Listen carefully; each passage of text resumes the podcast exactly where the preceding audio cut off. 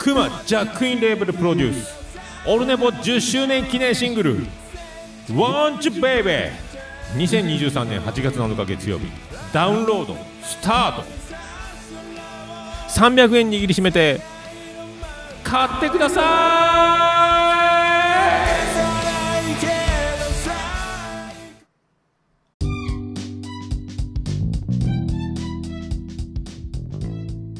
はい、どうも、プスンです。プスンのようなもの第21話、始めていこうと思います。暑いですね。ね。暑いんで、なかなか、もうちょっと、用事すんのも、めんどくさいな、暑いなーってね。そんな感じで、えっ、と、今週はね、えっ、と、先週連連休があったんで、火曜日からの仕事始まりだったんですけど、月曜日ちょっと飲みに行っちゃいましてね、ちょっと二日酔いでスタートみたいなね、ちょっとコンディションのまんま4日間をね、仕事短い日数でしたけれども、えー終えて、いざ休みに入るとね、ちょっと体が疲れてね、えっ、と、なんか、シャキッとせん土曜日を昨日過ごしての今日の収録なんですけども、で、あの、土曜日にね、どうしてもちょっとやっておきたかったことがありまして、えっとね、何かと言いますとね、えーっと、まあもう来週でもぶっちゃけ良かったんですけれども、えーっと、僕8月5日にね、博多に遊びに行くことになってまして、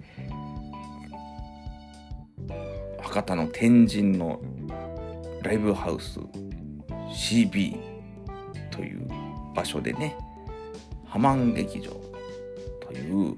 イベントに、ペペロンチーノオーバードライブ名義で熊さんがね、出演されるということでね。で、他にも、えーいろんなバンドとか、ポッドキャストさんが来られるということで、ね、あの、ちょっと博多っていうか、博僕博多はね、高校生の時の、あれは、春休みやったかな。高2の春休みやったかな。夏休みやったかな。に、あの、九州旅行に行って、その2泊3日ぐらいの中に最後博多に行ったことがあったっきりで、うん。博多には、うん、福岡県にはその後も一回行ってるんですけど、何しかでもお酒が飲める都市には行ってない。あ、2回目はでもプロレス見に行った時やあのお酒は飲めたはずだけど、周りのメンバーが飲むメンバーじゃなかったのかな。うん、なんかそんなんで、まあ福岡で、ね、行ってみたい。お酒も飲みたい。美味しいもの食べたいというね。そういう気持ちも、やましい気持ちもありつつ、まあちょっともう楽しみに、もう宿と、宿もね、あの、奇跡的に東横インでね、あの、安い宿が取れたので、そこにね、えー宿を決めて、で、新幹線もね、なんか安く取れる行き方を教えていただきまして、にね、日本旅行のなんかパックでね、えーと、頼むとすごく安いというのでね、それで、その新幹線のチケットをね、まあ、あの、8月5日に新大阪から博多に行って、6日に博多から帰るというね、えー切符を予約したんですけどもね、あの当日にね、なんか買い買うのをミスしたりとかね、なんかわちゃわちゃしたあれやから、もう切符が発券できるということなので、天王寺のね、JR の緑の窓口のね、えーっと、券売機までね、もう、新幹線のね、乗車券を発見しに行こうと思いまして、えーまあそれを昨日行きたいなと思ってたんですけど、もう、昨日はよういかんかったんで今日朝行ってきましたね。ちょうどね、えーなんかお母ちゃんがパーマ屋に行きたいとかいう、パーマ屋に行くのでな、なんかお金下ろしに行かなあかんとかいうことも言うてたんでね。あ、ほんだとりあえず、まあそれだけね、連れてってあげてね、銀行行って、パーマ屋さんにおかんをね、送りつけて、車置いて、ね、で、また自分は駅まで歩いてというね、うん、そんな道中のいきさつを話してもね、なかなかこう話が進まないんですけど、で、まあ、電車で言ったら知れてるんですけどね、もう20、もう急行、急行乗っていったら、ね、あっという間なんですけど、道中が暑いんですよ、まあ、10分ちょいね、あの、炎天下を歩いてね、もう汗だくなって、駅着いて、切符買って切符買って、電車乗ってもうしばらく汗だくで、でも、もうさすがに弱冷車じゃないというかね、もう電車はね、もうガンガンにエアコン効いてましたね。もう寒くなるぐらいね、あの、効いてたんでね、すぐに汗が引いて、もううとうとしながら、えー、天王寺に着いて、で、もう、目的はもうただ一つその切符を買うということだけでもう、もう切符の券売機もね、割とスッと、あの、番号を打ち込んだらやっと出てきたんでね。んで、一応、ね、日にち間違えてないとか、時間間違えてないとか何回も見直して、あ、もうこれで大丈夫やって、帰ろうかなと思ったんですけどね、何もせずにね、もう電ついて帰るっていう ことに、もうちょっとね、せっかく天王寺来てんかなと思いながら、まあ、とりあえずお腹空いてるなと思ってね、もうお昼ご飯食べようと思って、昼ご飯だけ、昼ご飯だけ食べて帰ろうと思って、ふらっと歩いてて、もうなんかあんまり頭思いつかなかったので、あの、とんかつ KYK というね、とんかつ屋さんと、サンマルク？サンマルコ？っていうカレー屋さんの、なんか、コラボしてる店みたいなのあったんでね、あの、そこにファーって入ったら、ガラガラやって、全然流行ってないとこ入ってもうたなと思ったんですけど、なんか美味しそうやし、そこまで高くないんで入って、えー、っと、ロースカツ、国産ロースカツカレーにエビフライをトッピングした、ね、1本トッピングして、で、えー、えー、っと、すいません。ハイボールを一杯注文、ね、一杯だけね、一杯飲んだんちゃいます？たくさん飲んだんちゃいます？一杯、一杯、えー、注文してね、えー、待ってたんですけど、あの、サラダ、まあ、おかわりし放題、まあし、しませんでしたけど、あのサラダおかわりし放題で、あの、カツカレーですね。うん。と、なんか、ああいうキャベツの漬物とかね、えー、と、ありません？酢漬けみたいなね。とか、あと、なんか、きゅうりの漬物とかね、バーっと出てきて、で、とんかつカレーでしょ？あの、すごい豪勢でしたね。うん。だから、えっ、ー、とね、1860円ですね。これ、ハイボール付け。当て、酒飲み、酒飲みとしてね、酒のあて一杯で、まあ、1000ベロとまではいきませんでしたけれども、まあまあ2000以内に収まったんやったら、まあまあまあまあまあ、ちょっと贅沢ぐらいで済んだかなって感じで。で、まあそこそこ美味しかったんですけどね、なんでこんなガラガラなん？と思ってパッとねスマホを見たらね。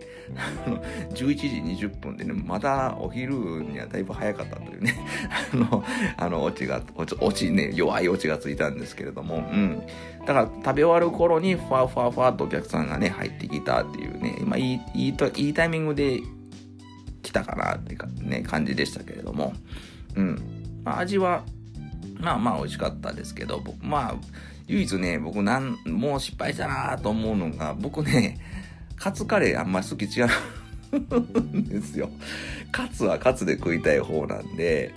もうとん、あれですね、のソースで食いたかったんですね。ソースでカツを食べながらカレーを食うっていう風なスタイル。だからちょっと、すみません、ちょっとお箸と、あの、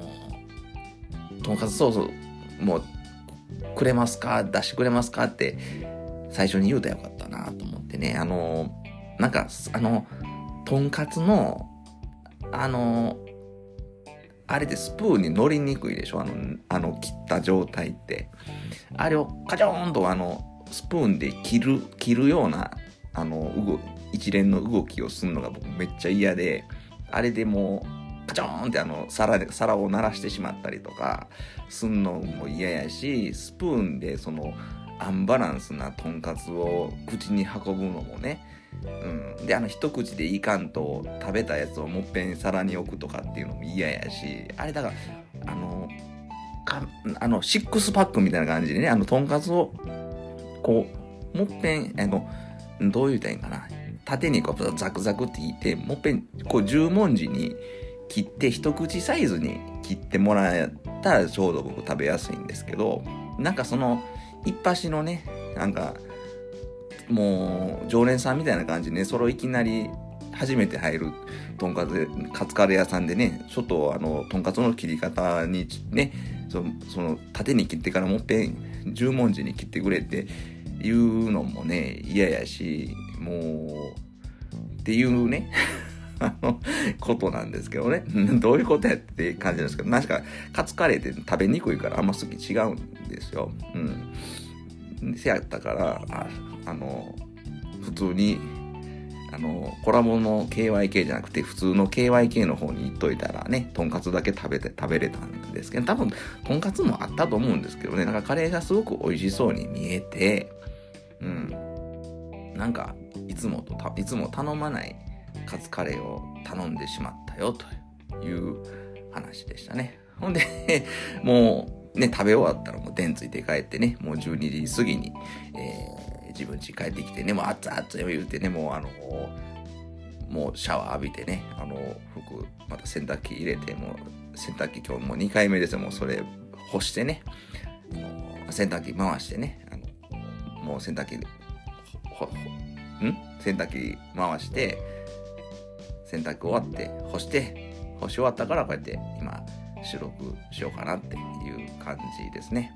はい。っていうのがオープニングトークだ、この野郎。はい。あの、ハイボールね、2、3時間前に飲んでるからね、酔っ払い方では的には全然酔っ払ってないです。あの、はい、こんなテンションでやらせていただこうかなと思ってるんですけど、今日はね、あの、前回ね、なんか肝入りの企画をするよ、みたいなこと言うてた手前ね、一応それやろうかなと思うんですけどね、あの、そんな肝入りでもないかもしれへんなという予防線を張っておきます。ということで次のコーナーに進みます。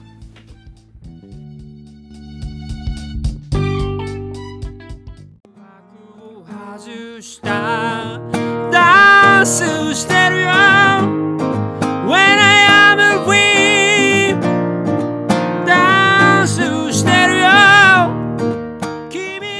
すべてに意味があった。トゥトゥニューシングル When I Am 7月1日予約開始。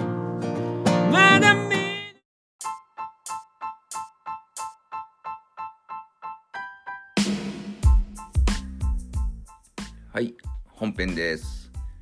ねえー、っとね肝入りの企画というかまあ細かい細かすぎて伝わりにくい数の音楽の話というか、そんな話をしたいなと思ってね。これ、よそのポッドキャストね、音楽系のね、ミュージック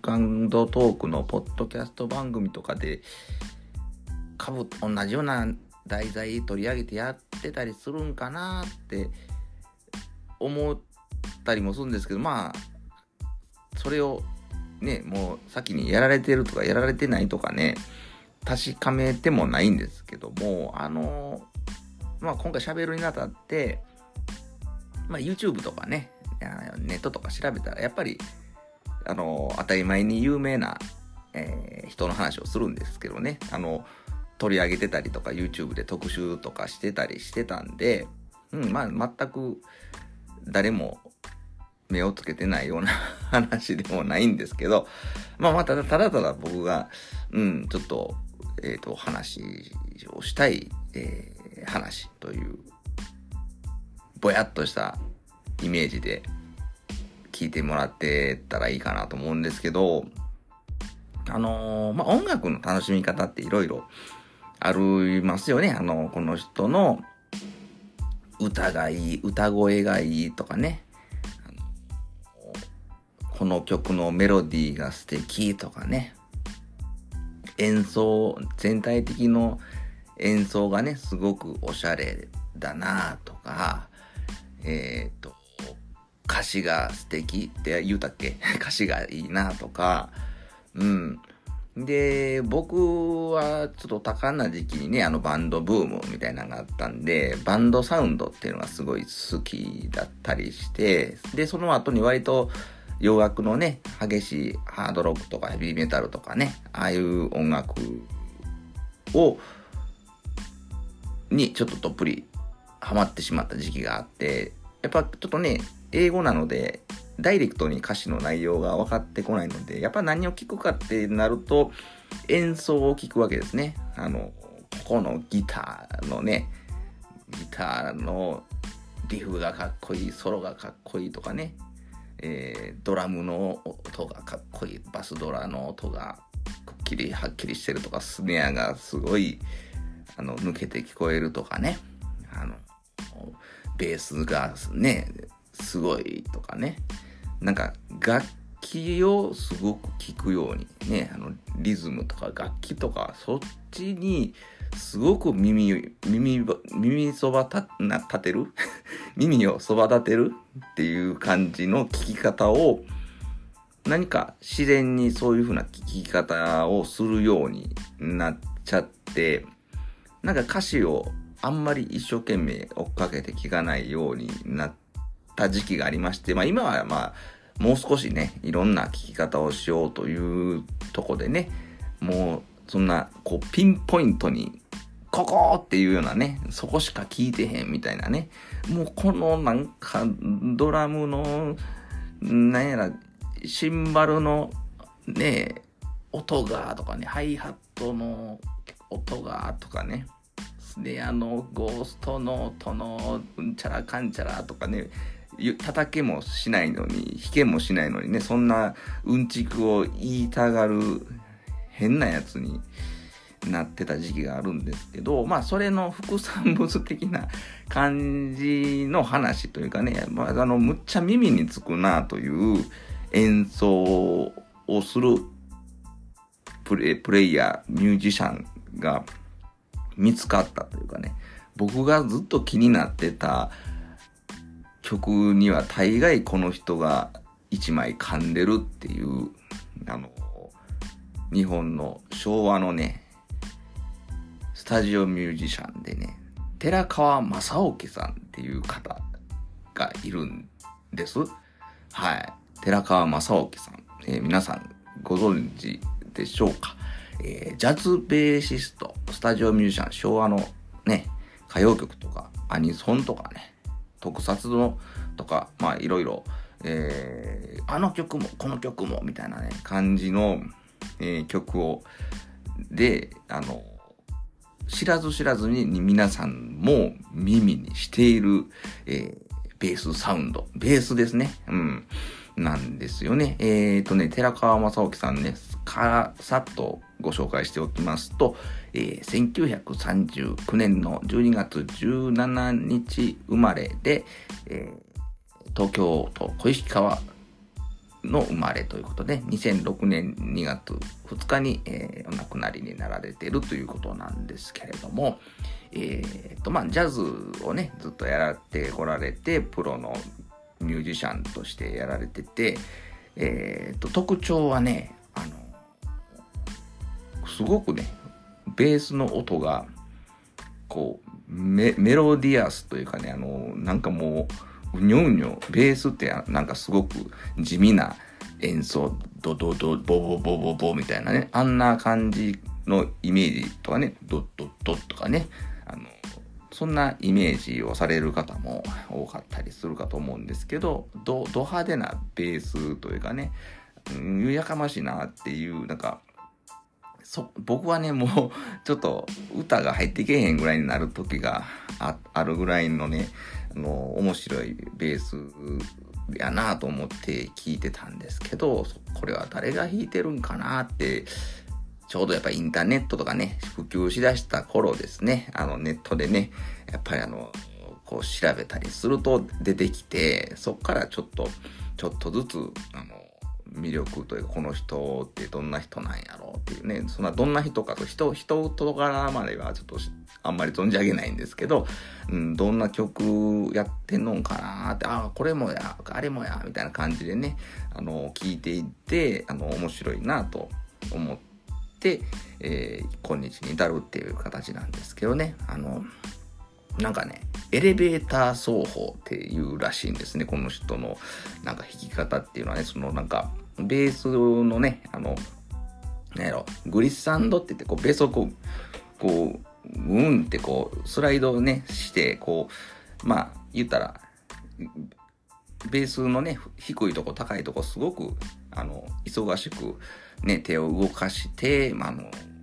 もうね、2オクターブぐらいの音程をね、あの、う上がったり下がったりして、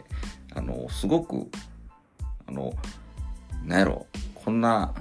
ベースのラインをよく考えれれるな、みたいな。やっぱその、ね、やっぱあれってコードとか、ね、歌のメロディーとかがあるんで、それを邪魔したらあかん音、ね、弾いたらあかん音っていうのはあるはずなんですね、ベースとかもね。あの、それを、上手にね、もう瞬時に分かって、あの、弾けると。うん。おそらく、スタジオミュージシャンなんで、もう、パッと楽譜というか、ね、あの、この曲はこんなコードでって言ったら、あはんはんって、あ、このメロディーで言ってた、あ、ほんなこんな工夫に弾いたらええねんな、みたいな感じの、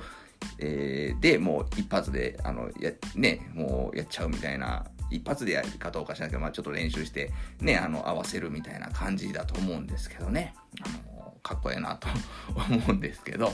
まあ、あの、どんな、どんな曲をやってたんって、あの、ね、聞かれると思うんで、まずは、まあ、百聞は一見にしかず、僕のこのわけのわからんトークよりも曲を聴いてもらった方がいいと思いますんで、今日はちょっと、Spotify、ミュージックトークで聞かれた方が面白いかもしれないですけども、まあ、あの、Apple の方で聞かれてる方には、あの、リンクですね。えー、っと、Spotify と、Spotify と Apple Music と、あと、まあ、YouTube でなんか上がってんのあったら、それもリンク貼っとくんで、えー、よかったらそれを、えー、聞いてもらえたらわかるかなと思います。まあ、ヘッドホンおすすめですね。あの、歌のバックで流れてるんで、ちょっと歌よりも音がちっちゃかったりする場合があるんですけど、まあ、それでも目立ってるんで、このベース、ベースを聞くっていう聞き方をね、今までね、そんなに意識してなかった方も、なんじゃこりゃって思っていただけるし、ああ、知ってる、この曲は知ってるよっていう思うかもしれないんで、まあ、そうですね。まあ一番有名な曲というか、まあ有名な曲めっちゃもう、め、何百曲もあるんで、もうね、今日はとりあえず寺川正明さんを紹介したかったんですけど、もうシリーズ化したいなと思ってね、今日の寺川正明みたいな感じで、ね、寺川正明さんの曲をね、いきなりかけたりするかもしれないですっていうぐらい僕はちょっと推してる、推してるおっちゃんなんですけども、えー、ということでね、まあ、あのー、1曲目ね、えー、かけてみようかなと思う曲はこれですね。えー、っと、タイトル、まあ、いいか、もう、まず、タイトル言わんとこの曲かけます。お聴きください。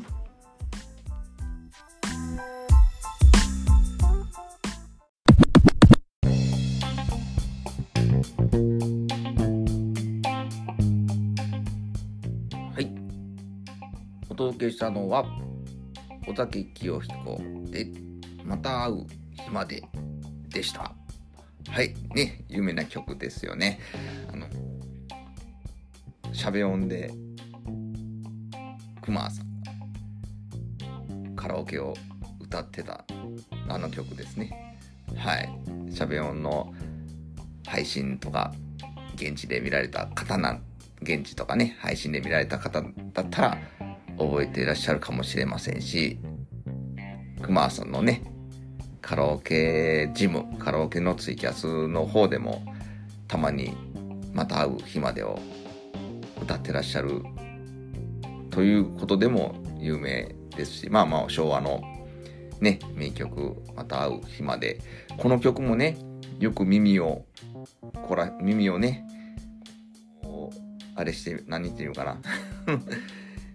目を凝らしてじゃなくて耳を凝らして、なんていうのこれ。うん、あの、ね、耳を澄ましてみればね、これ澄ましてみるって言いたかった。耳を澄ましてみるとね、ね、あの、また会う日までのメロディーの裏側でね、まか不思議なベースが、ね、なんかブンブン、ブンブン、ブンブン言うてね、あれ、面白いなって思いませんか？あのベースライン。あれはなんか、絶対あれを考えろって言われたら出てけえへんベースラインやなって僕は思った。今、ジャズとかやってる人だったらできるのかなとか思うんですけどね、あれかっこええなって、あの、ベースだけ聞いたらかっこええなって僕は思うんですけども、思わないですか？もう、まだちょっとピンときてないなという感じが、なんか、ひしひしと伝わってきますけども、ついてきてますかね、ここまで。ね、あんまり、あの、だらだらいかずに、次々行ってみようかなと思うんですけど、まああのまあ独特でしょ。あの癖が強いっていう感じのベースなんですよね。うん。まあほんで、やっぱり聞いたこともあるし、なんとなく懐かしさも覚えるね。あの、このアラフォー、アラフィフぐらいの方には、アラ、アラカンの人ぐらいのね、懐かしく思える。まあ最近はなかなかこんな感じのベースサウンドって、えー、まあ狙ってやってる方はいらっしゃるかもしれないですけど、聞かないなという、まあ懐かしいし、まあ悪い言葉で言えば古臭いベースって感じもしますけど、非常に今聞くと新鮮で面白いなというふうに思っていただけると嬉しいです。はい。ということでね、次の曲いきましょうかね。次はね、えっ、ー、と、これも歌謡曲いきましょうかね。ちょっとファンキー路線で、えー、オーヤン・フィーフィーさんね、あの、台湾の歌の、歌姫。歌姫っていうんかな。あの、ファンキーな感じの方でしたけども、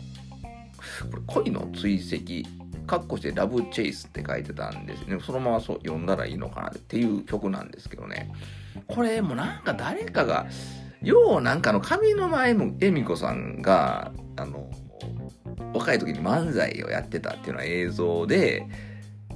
ボヤンフィーフィーさんのモノマネをなんか、ね、生体模写みたいなのを、なんか漫才のネタ中に入れるって言ってた時にこの曲を歌ってはったんちゃうかなという曲なんですけど、まあ、ちょっと違うかもしれないんですけど、っていう曲です。ということでね、次の曲いきます。えー、オーヤンフィーフィーで恋の追跡、ラブチェイス、お聴きください。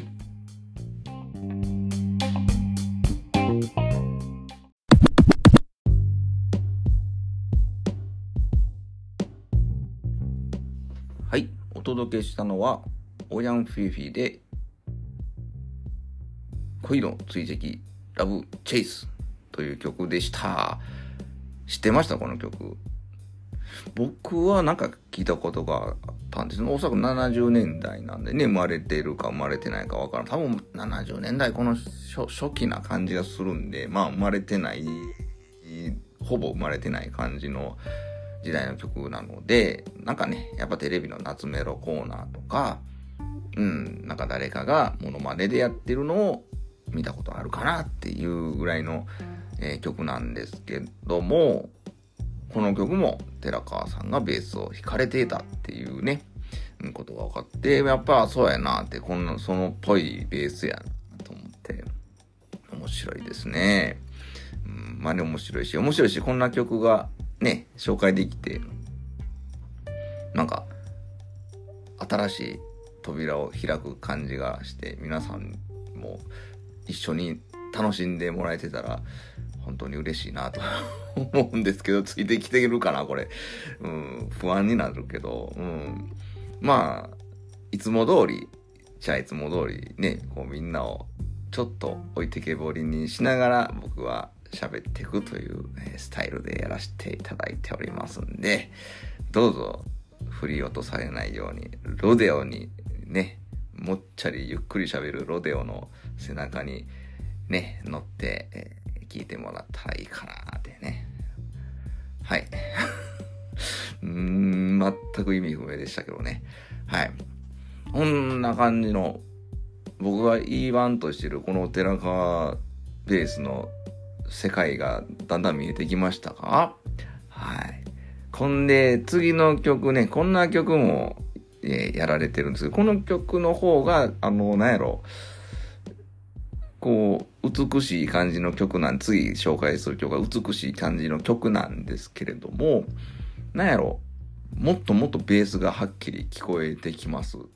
うん。で、なんかちょっと軽やかな曲ですね。はい。えー、次紹介するのは、ゆきさおりで、白い蝶のサンバという曲です。お聴きください。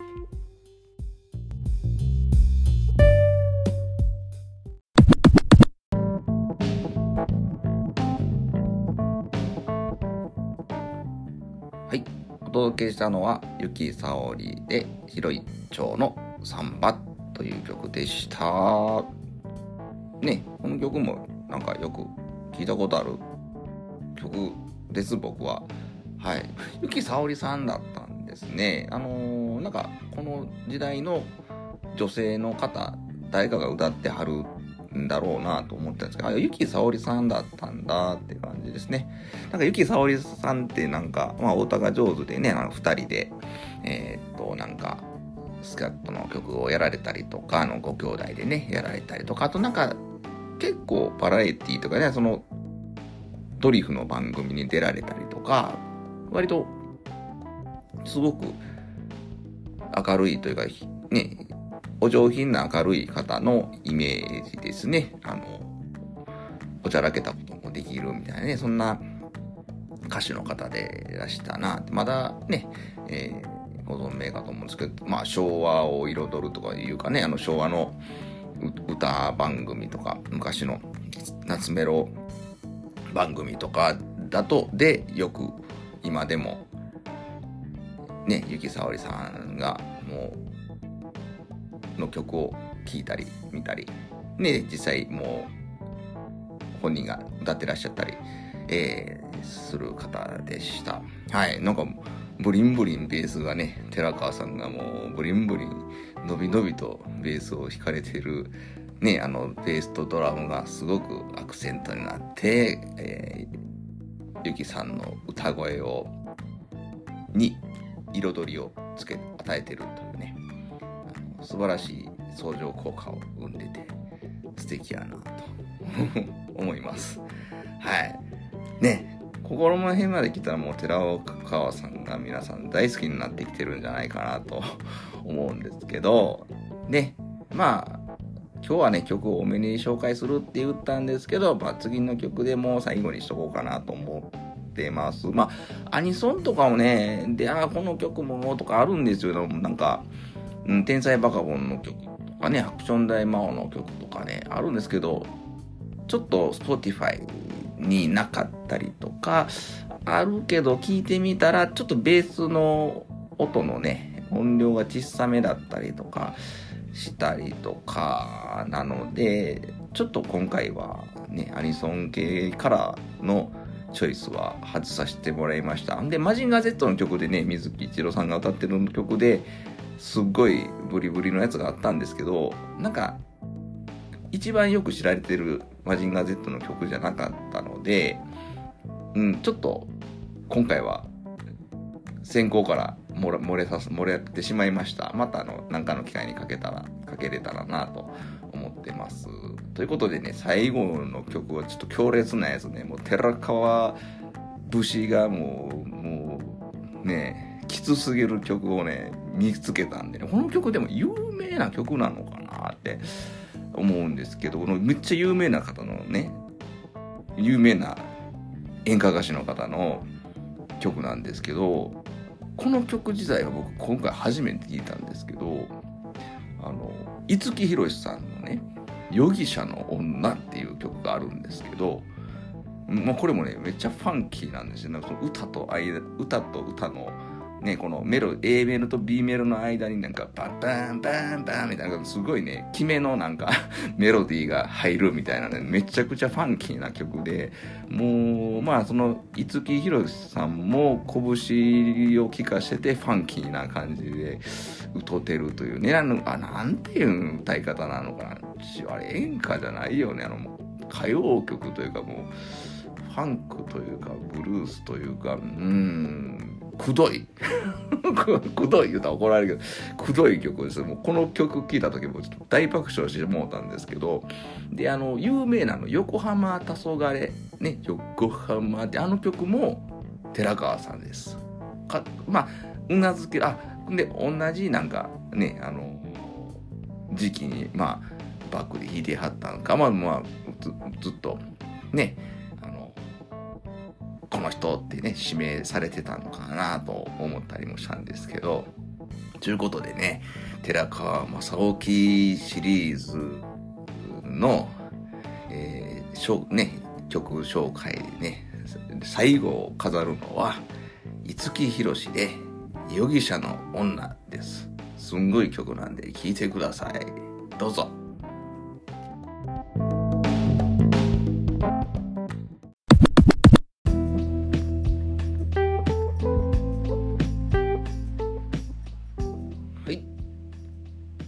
したのは、五木ひろしで、容疑者の女という曲でした。いかがだったでしょうか？ね強烈な曲やなと思います。めっちゃおもろし、面白ないですか？この曲。面白い歌、いい曲やと思うんですけど、なんか僕はちょっとこう笑ってまうというかね、もう、なんやろ。もう一生懸命すぎて、ね、もう、ポカーンとしてしまうというか、なんやろ、すごすぎて笑ってまうし、あの、最後、エンディングがめっちゃかっこいいですね。あの、もう、なんやろ、プログレみたいな、もう、難しいジャズみたいなね、もう、まあ、もともと、なんやろ、ややこしいことして終わるって感じのね、バババババみたいな、ななんていうの、決めがすごい、ね、最後もう、バシッと決め決まって終わるみたいなね。これで生で見たらしびれるやろなと思いながらね聞いておりましたいかがだったでしょうか寺川正興の「世界」というねコーナーで今日は紹介させてもらいましたね楽しんでいただけましたでしょうか？ねたまにこういうねすっとんきょうな回も やってみようかなと思っておりますんで、えー、っと、ね、まあ、いいじゃないのっていう話ですね。はい。ということでね、エンディングの方に行きたいと思います。